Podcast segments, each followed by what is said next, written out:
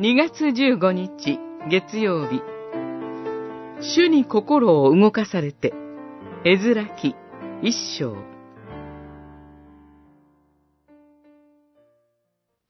主はかつてエレミアの口によって約束されたことを成就するためペルシャの王キュロスの心を動かされた。そこでユダとベニヤミンの家長祭司、レビ人、つまり神に心を動かされた者は皆、エルサレムの主の神殿を建てるために登っていこうとした。一章、一節、五節。エズラ記は、歴代史に続いて、神の民の歴史を物語ります。ネヘミヤ記は、補修から帰還した神の民の都の再建を語り、絵面記は神殿の再建を中心に据えて語ります。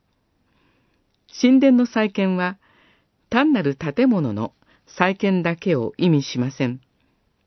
外なる宮だけではなく、内なる宮が再建されます。神への礼拝が新しくされます。それが絵面記の主題です。第一章は、そのきっかけとなったことを伝えています。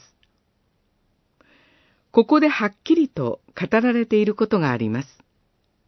それは、民を帰還させ、神殿の再建に着手させられたのは、主なる神、ご自身であったということです。神殿の再建の主体は、キュロス王でも、神の民でもありません。つまり、人間の熱心や発案というものではなかったのです。主は預言者エレミアの口によって約束されたことを成就するため、この事業を開始されます。そのために、主はペルシャの王、キュロスの心を動かされ、さらには、保守民の心も動かされました。この神のなさり方は、今も全く変わりません。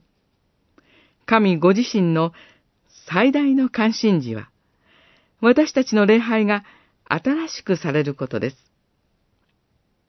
このために、私たちの心を動かしてくださいます。